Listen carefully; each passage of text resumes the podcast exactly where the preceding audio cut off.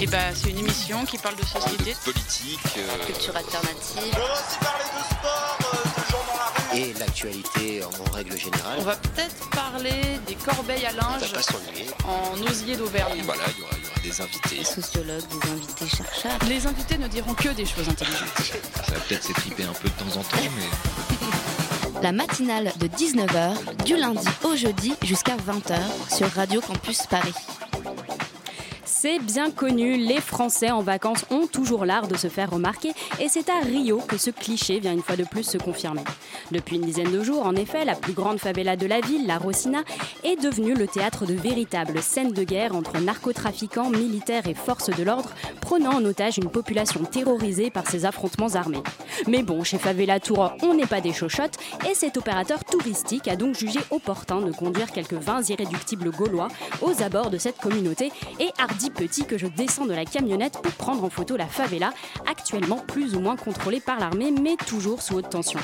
Une scène étrange, voire surréaliste pour les habitants et journalistes qui y assistent et qui n'hésitent pas à prendre en photo et en vidéo nos chers touristes qui eux-mêmes étaient en train d'immortaliser leur visite. Vous saurez apprécier sans doute cette magnifique mise en abîme. L'histoire se retrouve dès le lendemain dans O Globo, le premier journal du pays, et inspirera notamment un sérieux pamphlet publié dans El País et une chronique au vitriol chez nos confrères de France Inter. Indécence, inconscience ou morbidité bourgeoise, ce fait divers relance le débat sur la commercialisation de la misère et du sensationnalisme sur fond de chéri, allons voir comment vivent les pauvres. Mais peut-être, peut-être que ce genre d'offre touristique permet de nuancer les images lisses, polissées et parfaitement artificielles que l'on souhaite donner aux villes touristiques et de permettre, si ce n'est de faire profiter de l'économie du tourisme les communautés les plus pauvres, au moins d'offrir une reconnaissance à une réalité moins glamour. Ça se défend, ça se discute, mais voyons si en France les opérateurs proposent de faire visiter les quartiers déshérités de la capitale et de faire découvrir à nos touristes étrangers les camps de migrants qui parsèment les bords du périphérique. La matinale de 19h, le magazine de Radio Campus Paris. Vous écoutez 93.9, bonsoir chers auditeurs et bienvenue à tous ceux qui nous rejoignent. Tout de suite, c'est la matinale de Radio Campus Paris et au sommaire de cette édition d'aujourd'hui, nous reviendrons sur le procès des journalistes du quotidien Cumhuriyet, ça commence, qui s'est tenu lundi en Turquie. L'occasion donc de faire le point sur le recul de la liberté d'expression dans ce pays. Et pour nous en parler, nous recevrons Denise Guégan, l'une des porte-paroles d'Amnesty International sur la Turquie. Un sujet donc qui nous rappellera entre autres à quel point il est précieux de pouvoir parler librement, notamment sur notre chère radio. En seconde partie d'émission, nous rencontrerons un homme qui, épris justement de liberté, a décidé de faire fi de l'oppression et du désordre urbain, fondant il y a maintenant plus de 20 ans la Ferme du Bonheur au beau milieu de la faculté de Nanterre en banlieue parisienne. Entre agriculture urbaine et expérimentation sociale et artistique, Roger Després viendra donc nous parler de ce projet qu'il mène et bâtit depuis des dizaines d'années. Au programme de cette émission également des chroniques, mais je ne vous en dis pas plus car il est grand temps maintenant d'attaquer cette matinale qui commence maintenant. C'est un procès emblématique qui s'est ouvert à Istanbul. Sont jugés depuis ce matin 17 collaborateurs du quotidien Cumhuriyet, un journal résolument critique du régime Erdogan. Et ironie du sort, les audiences ont commencé en ce 24 juillet, qui marque la journée nationale de la presse en Turquie. Cumhuriyet est dans le viseur du président Erdogan depuis 2015. Le quotidien avait mis au jour l'implication des services secrets turcs dans des livraisons d'armes à des groupes islamistes en Syrie. 17 journalistes, dirigeants et collaborateurs du journal sont soupçonnés d'avoir aidé des organisations terroristes, notamment le PKK et le mouvement de Fethullah Gulen. Tous rejettent ces accusations. Les accusés risquent jusqu'à 43 ans de prison. On va défendre le journalisme, on va défendre la vérité. Liberté, j'écris ton nom, nous a bercé le poète Paul Éluard, mais aujourd'hui il semblerait bien que les Turcs ne t'écrivent pas beaucoup nulle part. En effet, la Turquie du président Erdogan s'enfonce depuis plusieurs années dans un régime autoritaire, voire carrément totalitaire, où toute opposition est systématiquement muselée. Pour nous en parler, nous recevons ce soir sur notre plateau l'une des porte-paroles d'Amnesty International, Denise Guégan. Bonsoir Denise. Bonsoir. Et également présente sur notre plateau pour vous interviewer Mélissa, journaliste à Radio Campus Paris. Bonsoir Mélissa. Bonsoir Béatrix, bonsoir Denise. Bonsoir. Alors, comme on l'a rappelé euh, tout à l'heure, le début de semaine a été marqué par la reprise du procès des journalistes du quotidien d'opposition euh, Cumhuriyet. Euh, Denise, quels étaient les enjeux de ce procès? Bah, Les enjeux, c'est que les, Les journalistes, en fait, il en reste encore, euh, il en restait encore à la date du, du 25, ju- du 25 septembre, il en restait encore 5 en prison. Voilà. Ils sont en Euh. Peut-être parler un petit peu plus près du micro. Oui, vous m'entendez? Oui, donc les enjeux. Pardon, c'est celui-là. C'était un petit problème mieux. euh, technique. Excusez-moi. On est en direct. on est en direct. Donc euh, oui, les enjeux de, de ce procès, eh bien, c'est, euh, c'est étant donné que le journal Cumhuriyet est vraiment un, un journal, euh, c'est le plus vieux journal de Turquie en fin de compte, euh, qui a été fondé en 1924 après la euh, par, par, par un proche de Mustafa Kemal Atatürk, le père de la Turquie moderne. Donc il a l'âge de la Turquie moderne, en fin de compte. Et c'est un très grand journal d'opposition, un petit peu comme Le Monde ou Le Figaro ici. Euh, et donc là, c'est une limite un petit peu qui a été franchie quand ces journalistes ont été attaqués, en fait. Enfin, attaqués, emprisonnés. Ils sont en prison depuis l'automne 2016, donc depuis bientôt un an. Et ça, c'est un procès donc, qui, a repris. euh, qui, qu'est-ce, qui, qu'est-ce qui se jouait? Qui, était jugé euh, ce lundi? Oui, alors euh, ce, lundi, en fait, était exactement. bah, je, je pense que tous les, tous les journalistes étaient, étaient jugés. En juillet, il y avait déjà eu une première partie du procès, suite à quoi sept d'entre eux. En fait, sur les, sur les 17, sept d'entre eux avaient été, avaient été mis en liberté provisoire. Voilà. Et là, bah, il se jouait la suite du procès, en fait, euh, quelques deux mois plus tard. Euh, donc, euh, Qu'est-ce qu'il en est sorti du Qu'est-ce qu'il en est sorti? Ben, Il en est sorti une mise en libération provisoire pour Kadri Gürsel. C'est un éditorialiste très réputé en Turquie, qui parle français couramment d'ailleurs, qui est déjà venu sur France Culture par exemple. Et donc, bah, ce qui se joue, c'est la liberté de la presse en général en Turquie. Et le- le- les attaques en fait contre Cumhuriyet, euh, c'est comme je disais tout à l'heure, c'est une limite qui a été franchie euh, dans la mesure où, c'est un journal très réputé et où euh, ce qu'il faut voir, c'est qu'il y a- déjà 160 organes de presse qui ont été fermés en Turquie depuis la, tentative du coup d'État de 15 juillet 2016, ce qui a mis 2500 euh, journalistes ou professionnels des médias au chômage et euh, 800 ont perdu leur carte de presse. Donc là, on a passé un cran en fait en novembre 2016 en attaquant Cumhuriyet. Euh, Oui, Mélissa. Pardon. Euh, pourquoi, euh, pourquoi ces journalistes ils sont soupçonnés d'être en lien avec euh, ce pseudo coup d'État du 15 juillet? Alors, euh, ce faut peut-être effectivement un petit peu revenir à cette tentative de, coup d'État. Le- les autorités en place, en fait, accusent l'organisation de Fethullah Gulen, qui est un prédicateur religieux qui a été euh, allié du pouvoir jusqu'en jusqu'en 2014 en fait. Ils l'accusent de, bah, justement d'avoir fomenté cette tentative de coup d'État. Et ce dont on accuse les journalistes de Cumhuriyet et le journal en général, c'est d'avoir changé sa ligne éditoriale il y a quelques années pour euh, se rapprocher de celle de Fethullah Gulen. Euh, Fethullah Gulen, euh, vous voulez que j'en parle un petit peu peut-être? Euh, oui, écoutez, c'est vrai que là, on a déjà l'impression que ce sont des accusations qui, qui semblent un petit peu, un petit peu fantasques, mais qui, euh, qui guide justement ce, ce procès? Comment cette, cette justice est, est menée? Parce que là, on a ces accusations, donc déjà Oui. qui peuvent paraître un petit peu contestables. Oui. Euh, la justice, qu'est-ce qu'elle en fait? C'est c'est impartial comme travail? Bon, ça, c'est pas, pas à nous de le juger, mais ce qu'on peut dire comme, comme, euh, comme, comme anecdote, si vous voulez, en Turquie, il y a plus de, de 2000 juges qui ont été euh, arrêtés. Euh, et ce qu'on peut dire, c'est qu'un des juges qui instruit le dossier, en fait, est lui-même. est lui-même sous le coup d'accusation d'appartenance au réseau de Fethullah Gulen. Et donc, lui-même ne peut pas être complètement impartial quand il sait que, suivant les jugements qu'il va donner, euh, il, enfin bon, il, peut pas être serein en fait. hein. Il est accusé, il, risque jusqu'à deux fois la perpétuité quand même pour appartenance à ce mouvement, euh, sachant que le Fethullah Gulen en question, euh, lui nie, complètement son application à la tentative de coup d'État. Et en fait, ce qu'on reproche, par exemple, à, certains journalistes, c'est d'avoir sur, leur, sur leur portable téléchargé une application qui s'appelle Bylock, qui, de sécurisation des données, en fait. Et comme cette application était utilisée par les personnes du réseau de Fethullah Gulen, ben, on en déduit automatiquement qu'il faisait partie du réseau de Fethullah Gulen. Alors que c'est un journal, en fait, euh, euh, donc, euh, donc de, centre-gauche. C'est un journal qui est très attaché aux droits sociaux, aux droits des femmes, à la laïcité. On voit pas bien comment il pourrait avoir été mis sous influence dignitaire religieux, en fait. Donc, Et- dans le fond, euh, qu'est-ce qui, qu'est-ce qui dérange dans ce journal? C'est c'est la critique vis-à-vis du, gouvernement C'est du- la du critique. président? Oui, bah, ce qui se passe, c'est que depuis, en fait, de- depuis la tentative de coup d'État, bon, et même avant, euh, il y a une répression de masse en Turquie. Et donc, tous ceux qui décrivent cette répression de masse, que ce soit les journalistes ou, euh, comme on en parlera peut-être tout à l'heure, les, les défenseurs des droits humains, en fait, ils sont attaqués parce qu'ils parlent, quoi. Ils parlent et ils disent ce qui se passe. Il y a eu plus de 100 000 euh, fonctionnaires euh, euh, qui ont été licenciés pour appartenance euh, au réseau de Fethullah Gulen. Donc il faut savoir que quand ils sont licenciés, ils perdent, euh, ils perdent leur travail, évidemment, leurs revenus, ils perdent leur droit à la retraite, leur droit à la sécurité sociale, et leurs noms sont publiés sur Internet, ce qui fait que toute personne qui pourrait, tout embaucheur en fait potentiel, tout employeur potentiel, euh, ne, ne va pas les embaucher parce que sinon il va être soupçonné de De complaisance, de, complicité, voilà. euh, d'accord. Par exemple, un des, un des éditorialistes de Djoumouriet, il a été accusé de complicité avec, euh, avec le réseau de Fethullah Gulen parce qu'il avait fait faire des travaux et qu'il avait payé, il avait fait faire des travaux chez lui, il avait payé en fait.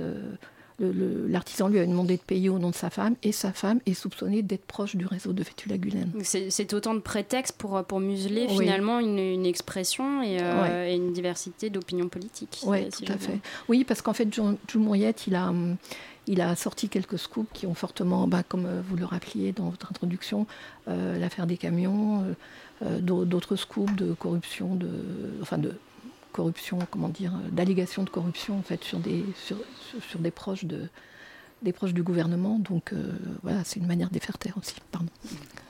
D'accord. Oui, Mélissa. Euh, on sait que la Turquie, euh, dans le classement de la liberté de la presse, elle est à la 150e place. Oui. 155e place, pardon, sur 180. Est-ce que on pourrait pas parler de, de dictature, limite, par rapport à ça? Alors, dicta- dictature, c'est un. Enfin, en fait, nous, plutôt que de parler dictature, on parle d'atteinte aux droits humains, en fait. Euh, Bon, juger si une dictature, une démocratie, euh, c'est toujours un petit peu. Mais l'un ne va pas sans l'autre. euh. L'un ne va pas sans l'autre, ouais.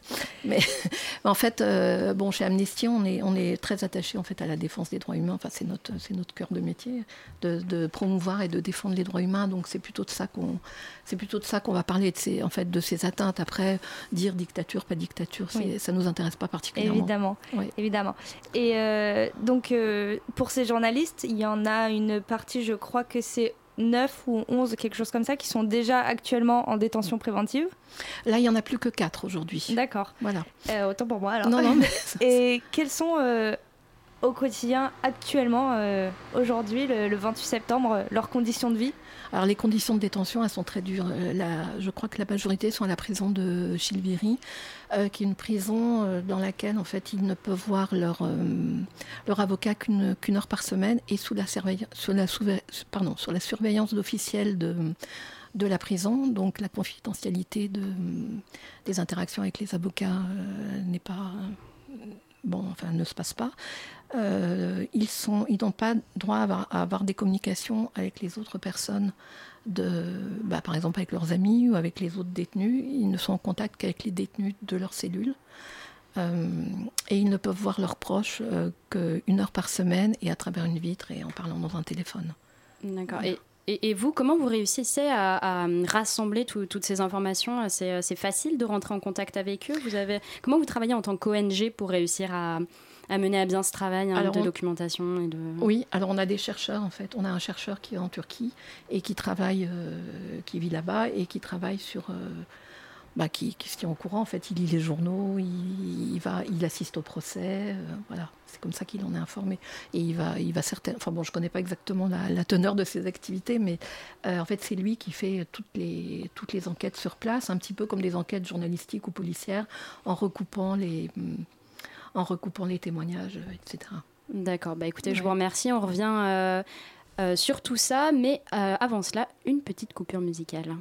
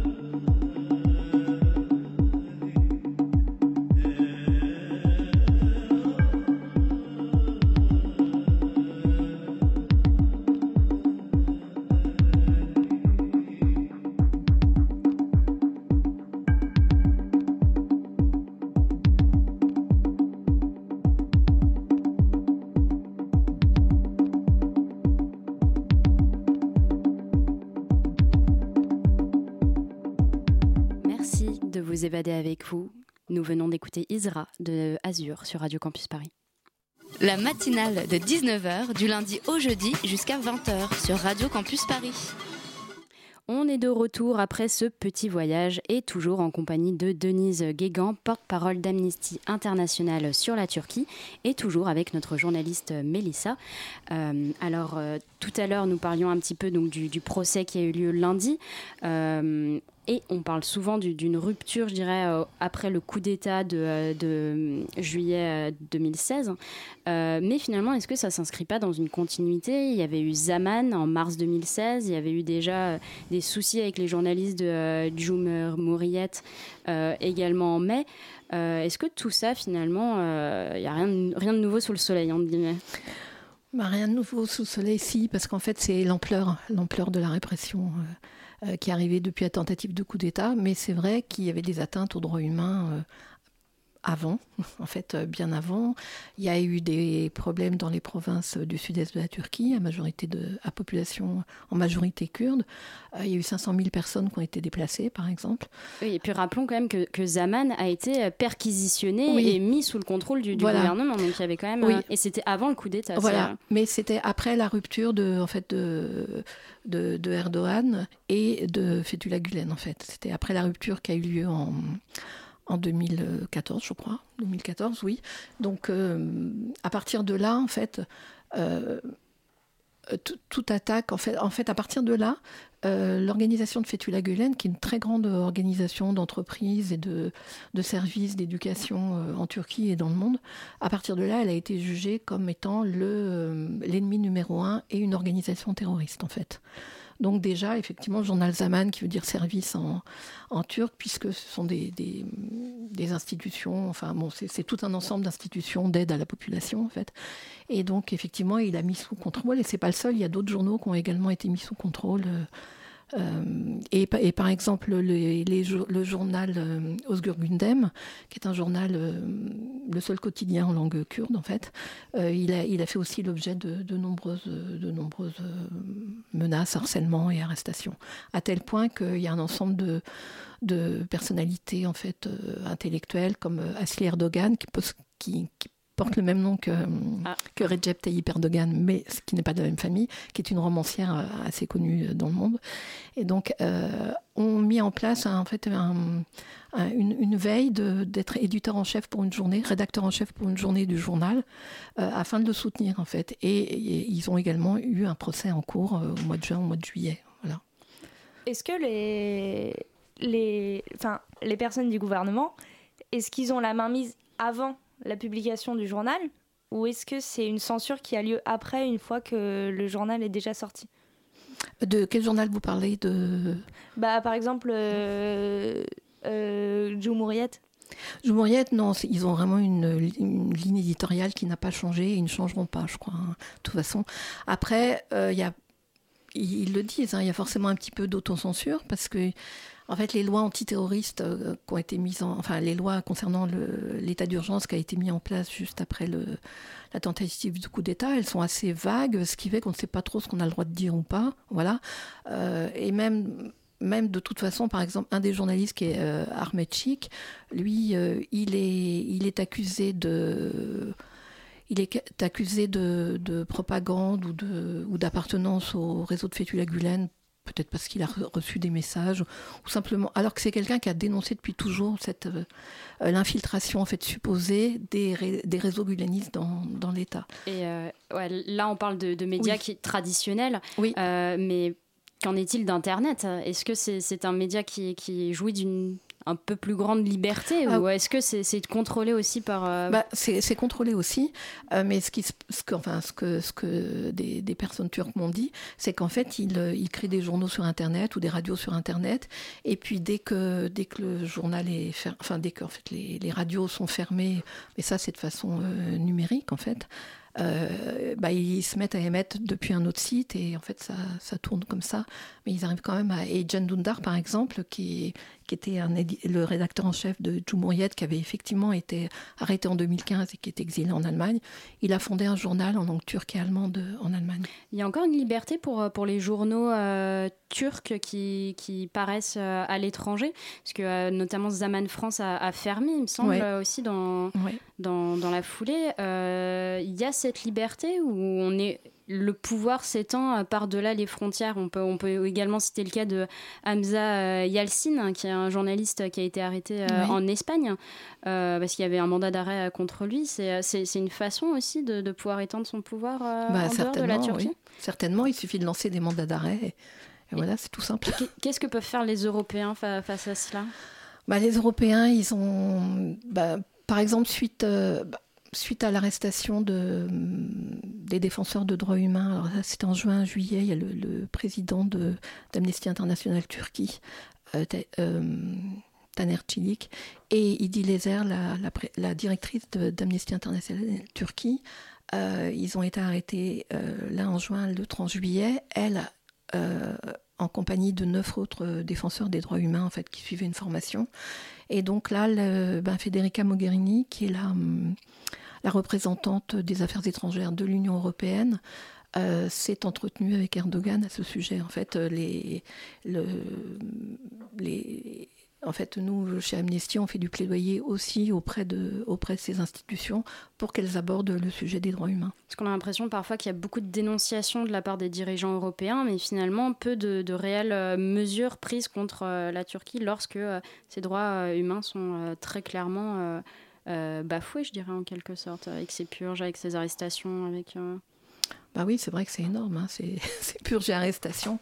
Après, euh, bon, c'est pas c'est pas à nous de juger la politique de l'Union européenne ou, des pays, mais ben, ce qu'on peut dire, par exemple, c'est que Emmanuel Macron, quand il a reçu les ambassadeurs en, juillet, tous les ambassadeurs de, France du monde entier, a tout de même dit que bien, bien que, la, que la France, et malgré les, très bonnes relations diplomatiques et économiques de la France avec la, Russie, euh, la Chine et la Turquie, euh, il ne fallait pas mettre un, il ne fallait pas mettre un voile pudique sur les droits humains, que c'était quelque chose d'important, mm. et que si, si on ne le faisait pas, en fait, on, on se trahirait nous-mêmes. Donc bon, il y a quand même des paroles assez fortes qui sont dites.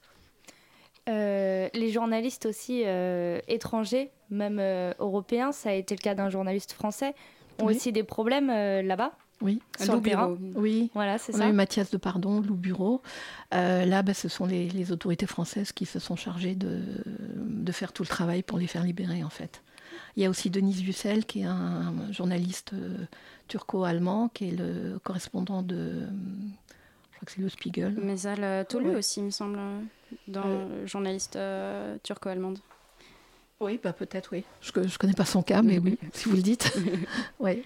Et, dans ces cas-là, on les laisse bah, On les laisse, nous, on dénonce sans relâche. Hein. On demande aussi aux autorités françaises de faire plus, pour les, bah, notamment pour les défenseurs des droits humains et puis tous les journalistes. Il faut savoir qu'il y a aussi 50 000 personnes qui ont été arrêtées suite à tentative de coup d'État toujours pour euh, appartenance au réseau guléniste. En fait, il suffit d'avoir été euh, un jour membre d'une association et des associations de défense. Il y a plus de plusieurs centaines d'ONG qui ont été fermées et c'est des ONG, euh, des ONG simplement d'aide de soutien scolaire, d'aide aux, aux femmes victimes de violences, même des clubs de sport qui ont été fermés. Enfin, ça va très très loin et en fait, ça, ça instaure un climat de peur mmh. qui fait que bah, les gens n'ont plus envie de parler, les gens ont peur en fait. J'imagine. Euh, dernière question. Euh, le patron du journal euh, Hakim Atalay a déclaré euh, Riyad n'a pas peur, ne se rendra pas, n'abandonnera pas. mais dans les faits, quel avenir s'offre à eux, ces journalistes? Bah, il continue sur les, sur les, les 17 ou 19, euh, parce qu'il y en a deux qui étaient jugés par contumace. Euh, il n'en reste quand même plus que 4 en prison, donc on espère euh, très fort. Le, procès reprendra le 31 octobre, mais on espère très fort qu'ils vont finir par être libérés. Ahmed Chik, qui est donc un, des journalistes du, journal, avait passé en 2011 un an en prison en détention provisoire, ce qui est contraire complètement à la Déclaration universelle des droits de l'homme qui, qui dit qu'une détention provisoire ne doit pas durer trop longtemps et qu'on doit pouvoir avoir accès à un procès assez rapidement. Je voudrais revenir pour... Euh, ah, rapidement. Oui, rapidement, pardon. Sur les défenseurs des droits humains, ils sont en prison depuis euh, début juillet et ils il n'y a toujours pas d'acte d'accusation euh, porté contre eux, donc ils sont là en attente et ils sont en prison. D'accord, sans acte, sans avoir publiquement ou leur avoir dit au moins pourquoi ils ont été arrêtés? Non, parce que ce qui se passe en Turquie, c'est qu'il y a des ordonnances secrètes, en fait, c'est comme ça que ça s'appelle, euh, ou ordonnance de secret euh, qui en fait ah, pour vous avez bien fait de le dire oui pour, pour, prévenir en fait toute euh, toute comment dire toute entrave à l'enquête font que le dossier est secret, ce qui fait que les avocats n'ont pas accès au dossier et donc ne, ne peuvent pas juger si le, les autorités judiciaires ont les preuves suffisantes pour pour maintenir en détention provisoire. En fait, la détention provisoire, elle doit être, elle doit être possible que s'il y a danger, si des personnes peuvent effectivement mettre Enfin là, ce sont des journalistes, ils m'ont fait décrire. De toute façon, dans les pièces d'accusation, il n'y a pratiquement que des SMS reçus ou des tweets ou des, ou des articles écrits. C'est le secret d'État, le temps qu'on fabrique les preuves. On va dire ça comme ça, mais le temps qu'on les, les formule correctement, on va dire. Ouais, mais enfin, ils ont même du mal à en formuler. Oui. Bah, écoutez, euh, merci d'avoir été avec nous. En tout cas, euh, Denise euh, Guéguin, qui je le rappelle est l'une des porte-paroles d'Amnesty International. merci donc d'être venue vous entretenir avec nous sur la situation des médias en Turquie, qui est un petit peu inquiétante, on va dire ça comme ça pour rester diplomatique. Et merci à toi, Mélissa, d'avoir été également sur le plateau pour mener à bien cette interview. Restez avec nous, euh, chers auditeurs. Merci de nous avoir invités. Mais je vous en prie, c'était un plaisir. Un vrai plaisir. Restez avec nous, chers auditeurs. On se retrouve tout de suite, dans un petit instant, après une page musicale.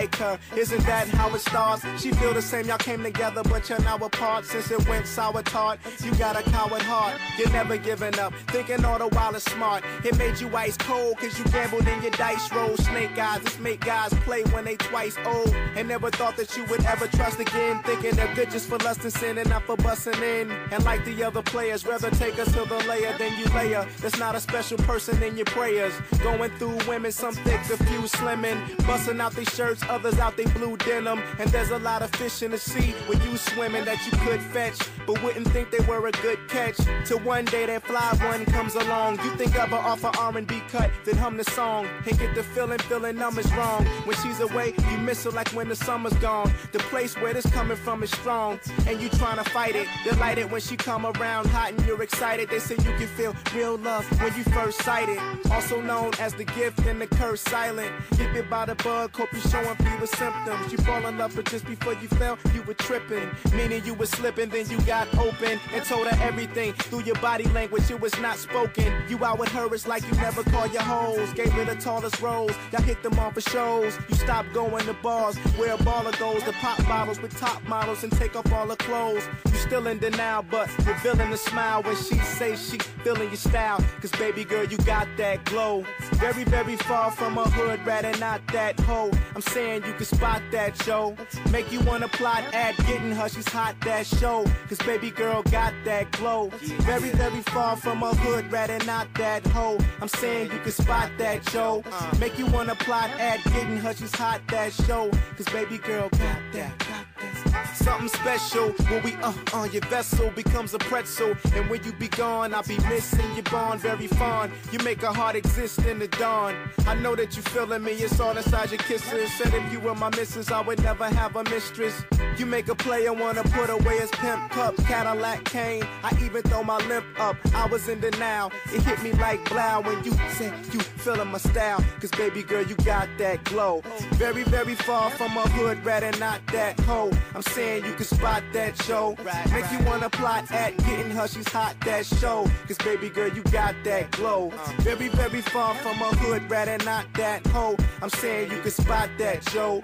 Make you wanna plot at getting her, she's hot that show. Cause baby girl, you got that glow. Very, very far from a hood, rather not that hoe. I'm saying you can spot that show. Make you wanna plot at getting her, she's hot that show. Cause baby girl, you got that glow. Very, very far from a hood, rather not that hoe. I'm saying you can spot that show. Make you wanna plot at getting her, she's hot that show. Cause baby girl, you got that.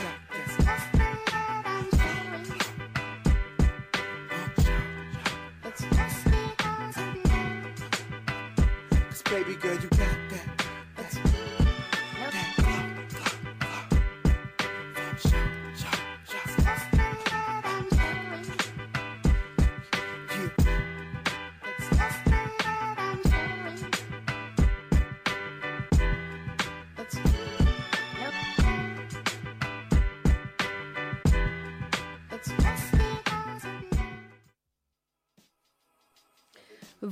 d'écouter euh, Elsie qui interprétait Transitional Joint. Merci d'écouter Radio Campus Paris. La matinale de 19h.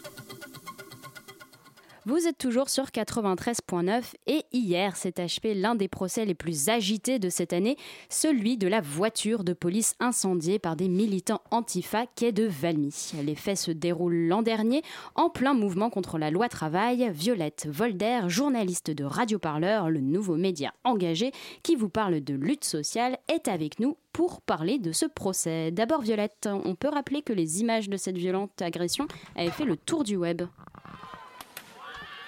Oui, sur euh, les nombreuses vidéos tournées ce jour-là, la scène est courte. Quelques personnes masquées s'acharnent sur une voiture de police dans laquelle deux agents occupent les places avant. Ils brisent les vitres avec des plots en métal et puis l'un d'eux jette un fumigène à travers le trou béant qui a remplacé la vitre arrière. Les policiers sortent, le conducteur part, les coups qu'il reçoit comme un pro du kung-fu. C'est ce, qui lui vaudra d'ailleurs euh, son petit surnom hein, sur les réseaux sociaux, on l'appellera le policier kung-fu. Alors dans le box la semaine dernière, un an après les faits, les mises en cause auraient dû être 8. Ils n'ont finalement été que 7 puisque l'un d'entre eux est en fuite et il n'est pas très loin, hein. il est en Suisse mais il n'était pas à Paris pour son procès. Et est-ce qu'on peut être sûr et certain de l'identité des coupables Au vu du nombre incroyable de caméras présentes ce jour-là, on pourrait penser que oui. Mais voilà, tous les individus, comme euh, il est de rigueur dans les manifestations antifascistes, sont masqués et habillés quasiment de la même façon. Je vais donc laisser Julien Mukieli, journaliste spécialisé en presse judiciaire et chroniqueur de Radio Parleur, répondre à cette question compliquée de l'identification. Certains sont identifiés euh, assez euh, formellement par des détails qui, les, identifient de manière, on peut dire, certaine, même s'il faut toujours garder le doute. Euh, D'autres, euh, c'est pas vraiment la même chose. On pense au frère, à Antonin Bermanos, un des principaux mis en cause, euh, qui a été identifié avec une myriade de petits détails. son caleçon rose, soi-disant, qu'il avait sur lui au moment de son arrestation, et, et, et, les caleçons roses qui identifié sur une personne qui frappe le policier. On parle de ses cernes, on parle des objets dans sa poche, on parle de ses baskets noires, beaucoup d'éléments qui sont très communs aux, manifestants qui étaient présents ce jour-là. Mais à la base, ces personnes, les frères Bernanos et deux autres prévenus, ont été mis en cause par un, un témoin anonyme et qui s'est avéré euh, finalement être un policier des renseignements de la préfecture de police. Ajoutons à cela qu'Antonin Bernanos a déjà fait plusieurs mois de détention provisoire dans le cadre de cette affaire et il n'est pas le seul. J'ai aussi demandé donc à Julien Mukieli si pour lui on pouvait parler d'une affaire politique. Dans la salle d'audience, euh, je ne pense pas. C'est un procès qui s'est déroulé euh, normalement, même s'il y a eu des, arguments qui ont été soulevés de part et d'autre qui ont trait à la nature de l'affaire. Par contre, euh, il faut bien dire que, comme dans une affaire, il y a une intervention directe du Premier ministre Manuel Valls qui, le jour même, dit qu'on va arrêter les coupables et qu'on a une instruction qui est menée avec autant euh, d'efficacité, euh, autant de, violence, il faut bien penser que la détention provisoire est une exception normalement. Elle est hélas beaucoup utilisée euh, par, prudence par peur des, magistrats de, que, les, que, mises en cause commettent des nouveaux délits.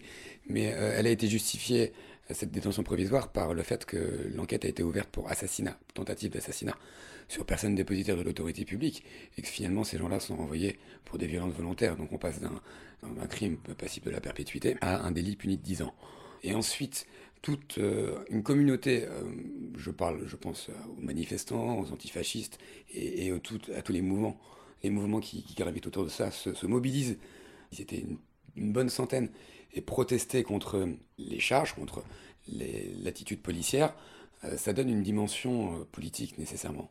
Alors les antifas présents chaque jour ou presque au tribunal de grande instance de Paris étaient armés de parapluies hein, pour se protéger des caméras, agressant aussi des journalistes hein, à coups de pied, euh, voire même euh, carrément en leur agrippant leurs euh, attributs journalistiques, micro, caméra et autres, et autres stylos. Leur discours est le suivant, les poursuites contre les huit mises en cause n'ont pour d'autres fonds pour autre fonction que de criminaliser les activistes, un discours renforcé par les très très lourdes peines réclamées par le procureur contre Antonin Bernanos, 5 ans de prison, dont un avec sursis, contre son petit frère Angèle, pour simplement délit de groupement formé en vue de commettre des violences, c'est-à-dire qu'il n'est même pas accusé d'avoir porté le moindre coup, euh, il peut prendre un an avec sursis. Voilà, euh, le, les réquisitions vont jusqu'à 8 ans de, prison. Le jugement est mis en délibéré, réponse du tribunal le 11 octobre prochain, à 10h précises. On attend donc le dénouement de cette affaire. Merci Violette Voldoir. La matinale de 19h sur Radio Campus Paris et vous pourrez retrouver une chronique de Radio Parleur tous les jeudis dans la matinale. C'est le nouveau rendez-vous donc de la rentrée. Et maintenant, place à présent à un peu, voire beaucoup d'optimisme, car savez-vous, chers auditeurs, qu'au beau milieu de la mer de béton et de bitume qui noie de gris les quartiers de Nanterre et de la Défense, s'étend un pays merveilleux où l'on peut voir pousser fruits et légumes en regardant paître tranquillement les moutons et où le temps suspend son vol, nous ramenant à l'essentiel, la nature, l'art, toi, moi et tous ensemble ce qu'on peut faire. C'est lyrique, c'est bucolique, c'est un roman pastoral qu'écrit depuis plus de 20 ans Roger Després et qui prend vie et corps à la ferme du bonheur. Et ce soir, nous recevons maintenant justement ce drôle d'écrivain du réel. Bonsoir Roger Després, nous sommes ravis de vous avoir sur le plateau. Merci, bonsoir. Bonsoir. Euh, pour se pencher sur ce beau sujet, également notre journaliste Arthur. Bonsoir, bonsoir. Alors, euh, la ferme du bonheur a sa propre légende, celle d'un homme arrivé il y a plusieurs dizaines d'années avec sa tante et ses deux biquettes sur un terrain laissé en jachère par la ville de Nanterre. Roger Després, est-ce que vous pouvez revenir sur cette histoire qui est également la vôtre? Hmm, Oui. Bah, bah, heureusement, j'ai eu peur. hein. Mais euh, euh, par quelle euh, hmm, par quelle porte? Ah bah écoutez, euh, vous arrivez sur ce terrain, quel terrain, qu'est-ce que vous y faites, comment on en est arrivé là, dites-nous tout. D'accord. Euh, euh, euh, ouais, pardon. Je suis arrivé là avec un bout de spectacle sur lequel je travaillais depuis un petit moment, avec une espèce de compagnie. L'hiver euh, 92-93 D'accord. dans un des chapiteaux du voisin, euh, qui a une école de cirque. On partage le terrain euh, avec une école de cirque, d'un côté le cirque, d'un côté la ferme. Euh, dans ma ouvre les guillemets, compagnie, fermez les guillemets, il y avait une fille qui prenait des cours de cirque dans le chapiteau. hein. et on se faisait virer par un des lieux d'usine éphémère. Les gens qui ont le point éphémère maintenant. enfin. Mhm. Euh, donc en même temps que je montais le spectacle, où on, où on nous avait interdit de jouer euh, sous des prétextes évidemment de normes de sécurité. C'est vraiment la tendance contemporaine, la sécu. Euh, donc, Donc vous avez trouvé un terrain et vous avez décidé J'amenais de... le spectacle sous le chapiteau du voisin. En même temps que euh, l'usine était laissée euh, à l'abandon et euh, au pillage divers et variés. Donc j'ai pas, j'ai perdu la moitié de mon matos parce que ça a cramé à un moment donné ou à un autre. Donc je m'occupais que du spectacle sous le chapiteau en désespérant de repartir à la campagne d'où j'étais revenu à Paris après être parti euh, sur les routes d'Europe avec un cirque. Euh, donc j'avais pas super envie de retourner en province. Euh, et euh, au bout d'un mois et demi, où le patron du cirque a, devait récupérer son chapiteau, et avec le directeur de la culture de l'époque, ils m'ont proposé euh, de m'installer dans un coin du terrain, euh, annonçant qu'il allait durer euh, un an ou deux, pas plus, euh, dans la mesure où l'environnement, celui de la défense... Tout de suite, le- vous avez eu un autre projet qui le- s'est monté et qui... non, non, non, non, c'est, Pour expliquer ce que je fais, je, je cite un vers de Walt Whitman, je ne sais pas si vous connaissez ce poète américain du milieu du 19e. Je vous en prie, allez-y. Il dit I permit to speak at every hazard, nature without check, with original energy. Ça aurait été dommage de s'en priver. T'as vu ça Euh, que je, je- Voilà, je peux tenter de traduire par euh, je laisse parler au pur hasard, la nature, sans entrave, avec l'énergie des origines. Je pense que même à l'époque, euh, si on m'avait dit que j'allais devenir paysan, euh, ouais, j'aurais un peu halluciné. Quoi. Euh, J'étais plutôt post-punkisant à l'époque. Si, Alors euh, Arthur, j'ai l'impression que ça te, ça, te fait, po- ça te pose beaucoup de questions là pour l'instant. Là. Euh, oui, oui. Alors, on avait euh, donc pendant la visite donc a eu lieu lundi et qui avait pour thème euh, la transhumance. Donc, euh, pour ceux qui ne savent pas, c'est euh, le moment où en fait on fait bouger un troupeau de moutons. Donc là, le troupeau de moutons de Roger des plaines vers les montagnes. Et tu nous avais beaucoup parlé de l'état des, sols quand tu as récupéré donc une partie de la ferme, la pollution, les, les, dégâts, les, détritus qu'il y avait sur place. Est-ce que tu peux nous en dire un petit peu plus sur ces causes et les raisons de cet état initial? Et est-ce qu'avec cette pollution, on peut toujours faire pousser des Mm. trucs hein Euh, T'as deux questions balèzes, Euh, trois quarts d'heure chacune. Euh, Alors euh, attention, maintenant c'est c'est 30 secondes les deux. Ah non, c'est pas le genre.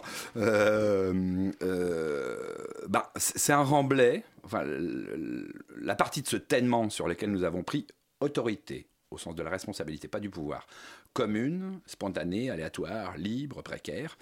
Euh, un tènement, en sens, euh, c'est la nouvelle langue urbaine, hein, ur- urbaniste, c'est- une parcelle, mais au sens concret. Une parcelle, c'est un peu les frontières de l'Algérie euh, postcoloniale, tu vois, ça n'a pas de sens. C'est administratif, C'est un trait sur un, sur Mm. un plan. Euh, D'ailleurs, c'est assez drôle quand j'ai des rendez-vous avec les urbanistes, ils comprennent rien. Et, et moi, je comprends à la fois leur langage et à la fois je mets un pied devant l'autre. concret. Donc, le tènement, là, c'est le talus du RER. Euh, SNCF. Donc euh, une parcelle d'État. Euh, au sud, le talus d'une caserne de la garde républicaine, donc le ministère de l'Intérieur. Euh, à l'est, euh, un talus avec le RER Saint-Germain-en-Laye. Bon, du coup, c'est très urbain tout ça. ah bah complètement, ouais, on est à Nanterre. ouais. Et euh, à l'ouest, le, le futur échangeur A14 A90, dont on dit, quand il sera terminé, que ça sera le plus grand échangeur autoroutier couvert d'Europe. On pressent déjà 250 000 bagnoles par jour. Et au-dessus, donc, au centre, quoi, le champ de la garde, un lieu dit. On retrouve aussi des, un verbe, pas seulement des techniques vernaculaires, mais aussi un verbe, c'est-à-dire on dit le lieu avec l'élément euh, le plus dominant de ce tènement, donc qui est euh, les gros immeubles euh, de la garde républicaine.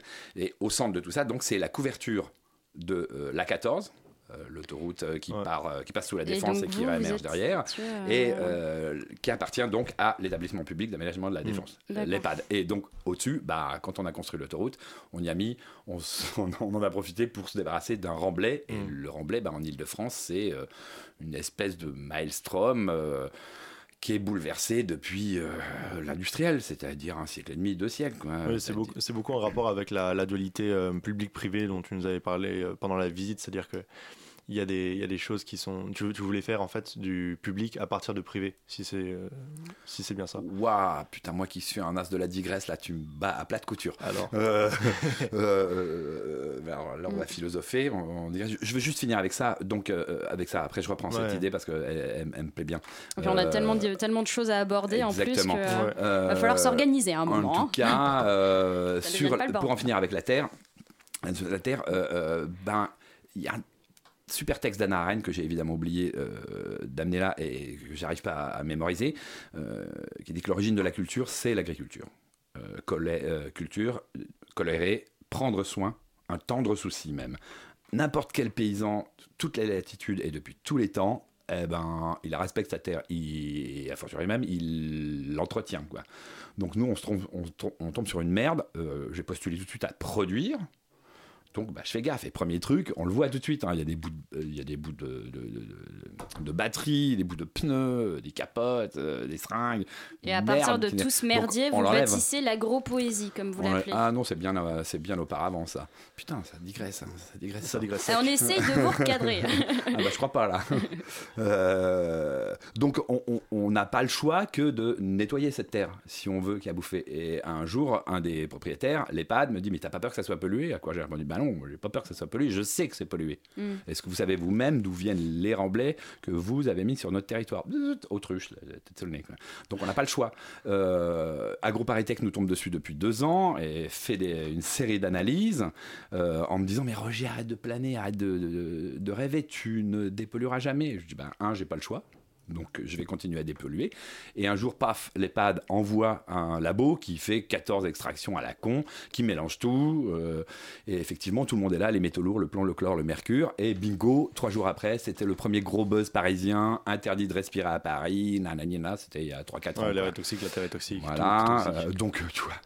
Euh, à partir de ce moment-là, euh, j'étais un peu légitimé. Et euh, ben, ma méthode, elle est simple. hein, c'est on brasse, on brasse, on brasse sans arrêt. On ne, s- euh, on ne se satisfait jamais d'un terrain ou d'un volume de terre qu'on a, qu'on a travaillé et on l'amende avec ben, des pollutions entre guillemets naturelles, c'est-à-dire tous nos fumiers, et on en a un peu, quoi, puisqu'on a des bêtes, euh, des copeaux d'une boîte de- d'élagage qui nous fournit en bois plutôt que payer des décharges pour cramer les arbres qu'on coupe à Paris, ben, ils nous les livrent, c'est gratos. Dès l'instant, je leur demande juste un petit travail, c'est qu'ils coupent des sections Ouais, pour qu'un ouais. bonhomme puisse euh, les bouger, et euh, nos composts, euh, et les composts de ce qu'on donne à manger au public quand il vient. Après, pour revenir à privé-public, moi je me suis jamais posé la question. Je me suis jamais posé cette question-là. J'ai vraiment même du mal avec le privé. euh, À partir Ouais, du moment où tu fais tu du spectacle, et- euh, à partir du moment où tu fais du spectacle, tu vois, as, des médias, tu vas à Radio Campus, donc on te dissèque sous tous les angles. Donc où est-ce qu'il est mon, mon privé À part mes entrailles, et encore. euh, ah, chez les médecins, ils me les, ils me les auscultent en radio. Euh, J'ai compris à 23 ans, j'avais été élevé par des parents petits fonc- fonctionnaires pour qui point de salut hors la fonction publique. Euh, J'ai compris à 23 ans euh, que I was born for the show, à l'époque où je faisais partie du, du duo qui s'appelait Mhm. Les Endimanchés, hautement célébré par mes vieux amis et frères des Berruriers Noirs. Euh, et en faisant mes comptes, je m'a- je m'aperçois que je fais plus de thunes avec ce groupe-là. Alors Ouais. on se foutait des thunes, on jouait, s'il y avait des thunes, tant mieux, s'il n'y avait pas des thunes, tant pis. On, Tant que le plaisir est là. Et je gagnais plus de thunes qu'avec euh, mon boulot alimentaire, donc euh, j'ai transcendé euh, mon éducation et j'ai compris que euh, I was born for the Mm. show. Donc si tu veux, le- même les endimanchés, on était dans un trip assez puissant. C'était pas qu'une œuvre d'art qu'on pondait le dimanche. C'était un truc qu'on suivait. Bien Noir, c'est pareil. C'était une, c'était une vie, quoi. Euh, il se trouvait que la forme publique était artistique. Euh, donc un peu plus tard, euh, forme publique, donc euh, légitimité économique ou financière. Donc voilà, c'est- toute une vie. C'est pas qu'une œuvre. Je fais pas ça. je fais pas ça 35 heures par jour, vie, etc. pas-. Et j'ai- émis cette idée-là de privé-public dès lors que j'ai pris un appart au 35e Mm. étage d'une des splendides et en danger tournuages d'Émile Ayot dans le quartier du parc André Malraux, qui est juste derrière la Défense. Euh, au lendemain de l'annonce par Sarkozy, euh, alors ministre de l'Intérieur, du classement de 24 quartiers hautement criminogènes, honte de la France. J'étais tellement, mais je, je- outragé.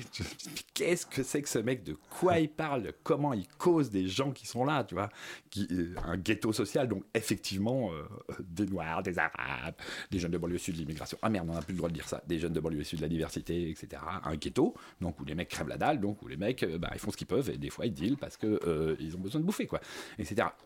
À côté de ça, c'est vous, aussi vous un. proposez euh, quoi comme activité du coup à la ferme euh, en deux Ah bah, Comme choses. alternative au deal, hein, qu'est-ce que vous nous proposez?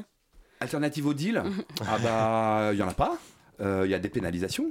C'est quand même des plus hautes hypocrisies euh, occidentales, ça. Non, mais au sein, au sein de la. Non mais c'est-à-dire, c'est-à-dire qu'est-ce que vous proposez le nombre comme de lascars qui sont venus. euh, non, tu veux, tu veux dire en action sociale Non, Mais pas en action sociale, je sais que vous faites aussi des, des, des, des pièces de théâtre, vous faites des soirées, vous faites l'électro de Les balle. concerts, les- dire, Oui, c'est pas une alternative au deal. Ouais. Tu sais, le nombre Mais de lascars qui viennent euh, poser la tête sur mon épaule et me dire Putain, on en a tellement marre de dealer. Et qui me disent Bah ouais, mais t'as vu ma gueule, je suis un arabe, je suis un noir. Euh, au bout de trois fois que je vais à un entretien d'embauche et que je vois dans le mec, dans le regard du mec, euh, euh, j'aurai pas le boulot, bah euh, j'abandonne quoi. Bon, il y a, euh, après, sur, l'histoire de la dope, moi je suis pour la dépénalisation. Je trouve que c'est une hypocrisie. C'est quand même assez ahurissant tout ce qu'on peut trouver comme matos à n'importe quelle heure du jour et de la nuit dans n'importe quelle cité de France. Quoi. A Mhm. forcément du, du monde qui touche là-dedans. Euh, alors, je ne vais pas dire que je- Donc, ce que je pratique, c'est une alternative au deal. C'est un peu pour- pour revenir Non, évidemment, évidemment. Bon, je veux c'est dire, euh, ce qui m'anime, euh, le théâtre et, et des choses que je fais moi, mais euh, comme j'ai un lieu, même s'il est précaire, s'il est un peu bancal et euh, tout à Je fait vous, offrez des choses un peu plus pays- euh, positives dans le paysage que. Des formes euh, autres de bonheur que. Exactement, que ça. Ah, j'assume aussi la dose de malheur. En général, d'ailleurs, euh, là, j'en ai pris conscience. Euh, là, en ce, en ce moment, il y a un spectacle qui tourne depuis des lustres, qui, qui est alors là, sur le coup, hyper optimiste. Euh, pour te reprendre un peu, euh, moi, je mets une couche euh, supplémentaire. euh, Je me proclame optimiste activiste. C'est l'homme qui plantait des arbres euh, de Jean Giono. C'est un truc avec lequel j'ai un peu de mal, tellement c'est c'est candide, quoi. Mais en même temps, c'est une métaphore tellement inouïe de ce qu'on mène à Nanterre. hein, euh, que ça marche très bien. Mais euh, là, le prochain spectacle je- que je vais monter, ça s'appelle Absent de Bagdad. Et c'est un truc que j'ai trouvé mais vraiment au pif en arrivant euh, dans la bibliothèque de Nanterre. Et je vais toujours sur euh, le casier, Très le coup de cœur des, li- des bibliothécaires. Et, et si on veut le voir, c'est- ça, se- ça se Ah, passe ça, je quand sais pas quand. D'accord. Je sais pas quand ça va être créé. C'est un truc qui se passe dans, les, dans une geôle type Abu Ghraib euh, Alors, euh, avec une victime turque. On vous suivra donc sur Facebook, je pense, pour, pour avoir toutes ces actualités et Mm. savoir quand est-ce qu'on pourra voir donc cette, euh, cette fameuse pièce de théâtre. Euh, merci beaucoup, Roger Després, euh, d'avoir été euh, avec nous. Merci Euh, à vous. Et euh, de Bonne nous avoir, voilà, de nous avoir un petit peu euh, expliqué donc euh, ce qu'était euh, la ferme du bonheur. Si vous voulez en savoir plus, euh, n'hésitez pas à consulter donc euh, votre site internet. Euh, et tout de suite, donc, on continue la matinale. La matinale de 19h. Le magazine de Radio Campus Paris. Du lundi au jeudi jusqu'à 20h. C'est un film qui fait beaucoup parler de lui en ce moment. Certains l'adorent, d'autres le détestent. Betty de la rédaction est allée voir Mother de Darren Aronofsky. Je prononce mal, très probablement. Bonsoir Betty. Bonjour Béatrix, bonsoir Béatrix. Oui, je suis allée voir Mother et honnêtement, je suis un peu perdue. C'est un film qui est bourré de symboles à la limite du too much et de l'absurde. Ça n'a pas été simple d'écrire cette chronique. On connaît Darren Aronofsky pour des films sombres, thrillers psychologiques tels que Requiem for a Dream ou plus récemment Black Swan. Son dernier film, c'est Mother. Mother, point d'exclamation. Et quel point d'exclamation? Car c'est un film à énigme et il n'apporte pas tranquillité d'esprit pour le moindre du monde. Mercredi dernier, je suis allée, intriguée par la bande-annonce angoissante, voir ce film avec mon amie Célia, qui, en sortant de la séance, me dit Hum, Bah, en fait, euh, moi, je crois que je n'ai pas aimé le film.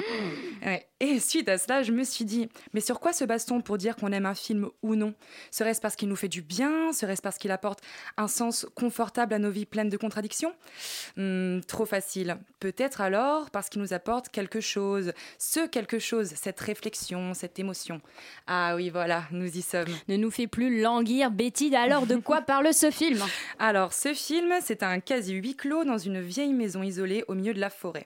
Javier Bardem est un auteur narcissique en recherche d'inspiration et Jennifer Lawrence, sa femme, tente dans sa solitude de rénover leur lieu de vie. L'atmosphère est calme, même si elle relève déjà d'un certain inconfort. L'intrigue débute lorsqu'un inconnu débarque par un étrange hasard dans la maison, puis invite toute sa famille. Des gens commencent à se battre et tous détruisent peu à peu ce qui les entoure.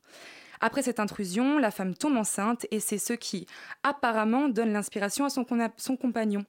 Dans la deuxième partie, le livre de Javier Bardem devient un best-seller. Des centaines d'inconnus, qui sont en fait les, les fans de l'auteur, envahissent leur maison, vouant un culte religieux à son œuvre. Mmh, intéressant, c'est-à-dire mmh. que le couple laisse des gens envahir leur maison. Oui, et en fait, c'est ça qui rend le film peu crédible. On peut aisément comprendre pourquoi de nombreux spectateurs l'ont critiqué férocement. C'est un film qui est la limite de l'absurde. Il est à la fois bruyant, cauchemardesque, poétique, réaliste, irréaliste, intellectuel et incompréhensible. En somme, un bel amas de contradictions. Mais en réalité, c'est ce qui se lit entre les lignes qui est puissant. Selon le réalisateur, chacun trouvera dans ce film son combat profond.